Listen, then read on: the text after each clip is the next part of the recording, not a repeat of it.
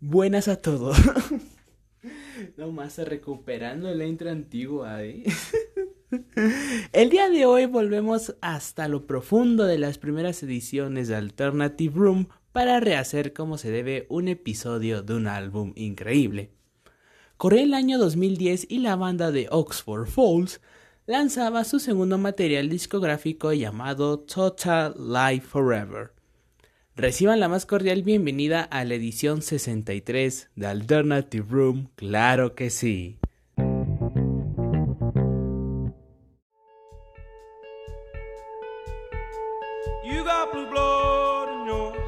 Comenzamos el disco que representó gran madurez para la banda con Blue Blood. En su video oficial vemos a un niño pequeño cantarle la canción a sus padres. El video tiene un mayor peso con la letra de la canción, que va sobre la importancia de contar con gente a tu lado de apoyo para conseguir tus metas. Si nos ponemos conspiranoicos, esto de igual forma representa una forma de agradecimiento de la banda a sus fans por apoyarlos de forma bestial en la promoción del Antidotes, disco que por cierto cumple 15 años en 2023.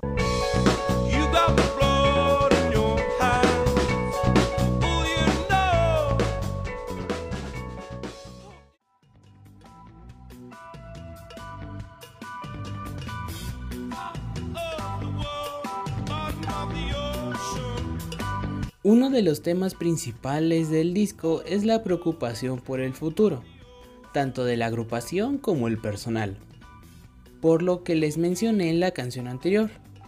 Y en Black Gold habla un poco de esto. Nadie sabe qué deparará el futuro e incluso siempre es impredecible aunque hagas todos los planes posibles.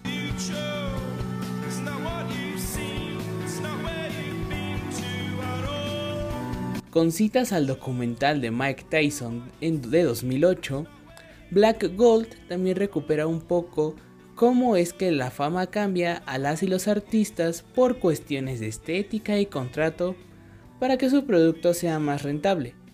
Esta es de mis canciones favoritas de la banda. Tiene un flow muy bueno, así que 100% recomendable.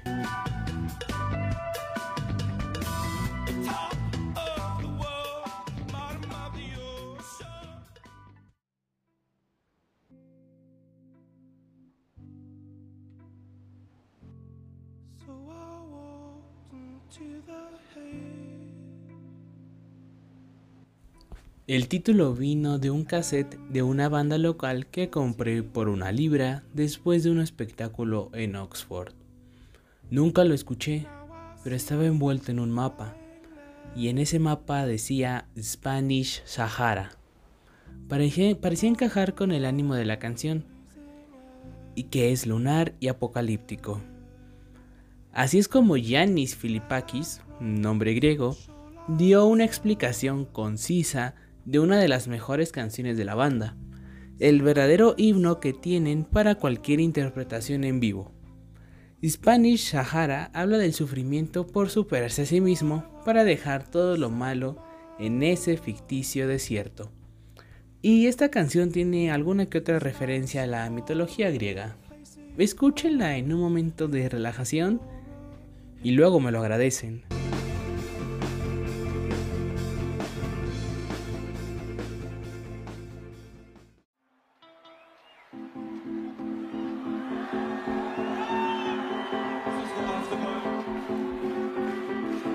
Después del resplandor, o en inglés llamada Afterglow, toca un poco los temas de perder todo lo que tenías y extrañar un poco el pasado y lo motivacional que se veía la vida anteriormente. Un dato particular de este disco es que en un principio la portada del álbum es recurrentemente comparada con la portada del icónico Nevermind de Nirvana porque el concepto es similar. Incluso se llega a decir que el bebé de la portada invitó a sus amigos a darse un chapuzón en él. Es un dato singular que pueden soltar en alguna cita o algo así.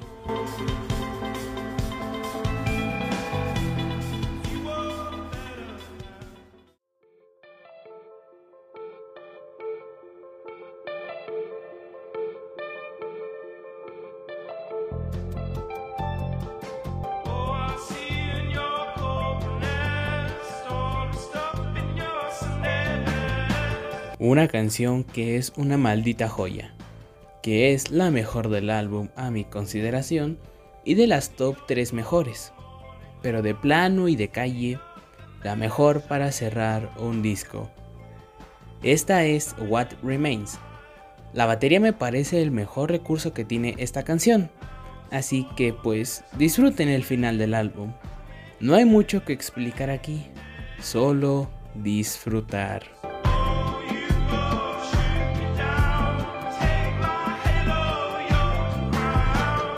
Y así llegamos al final del disco del día de hoy.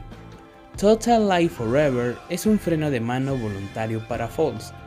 Ese freno necesario después de sacar un disco de culto y que todos los reflectores se fueran hacia ellos. No había ningún miedo a evolucionar o a superar lo que hicieron en 2008, pero sí había una preocupación normal por lo que les depararía el destino. Materiales discográficos increíbles necesitan voluntades inmensas, y aquí se nota que Falls dejó todo el alma para hacerlo lo mejor posible.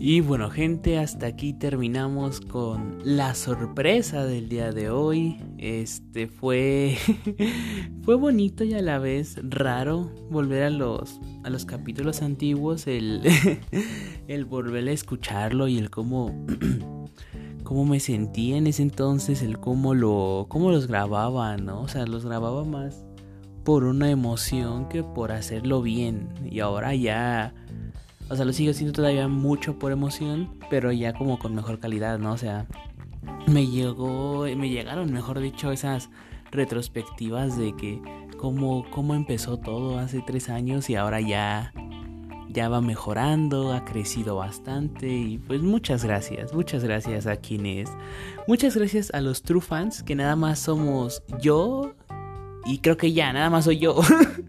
nada más creo que yo soy el true fan de Alternative Room desde el día uno y pues ver crecer esto y yo también como que a la par crecer con ello pues ha sido algo muy bonito, muy mágico e increíble. Eh, la razón por la que decidí hacer esta remasterización pues fue porque estaba yo pues ahí escuchando música, escuché Black Gold y dije, oigan, pues como que sería chido, ¿no? Hacer un episodio de ese disco. Y pues luego, luego me acordé que ya lo había hecho y fue como de, ay, güey, soy, soy un adelantado a mi época y se escuchaba muy, no sé, o sea, hay una diferencia bestial a como lo estoy grabando ahorita, como lo hice en su momento. O sea, sí hay, de hecho la parte de Spanish Sahara, sí es una copia y pega de lo que dije ahí. Y también un poco sobre lo de What Remains, ahí más o menos. Pero, o sea, sí, sí se notó que. O sea, sí se nota la. El salto de calidad. Y pues, no sé, gente, muchas gracias por ir hasta acá. Este, compártalo, abrazo y beso muy grande. Y nos oímos en otra.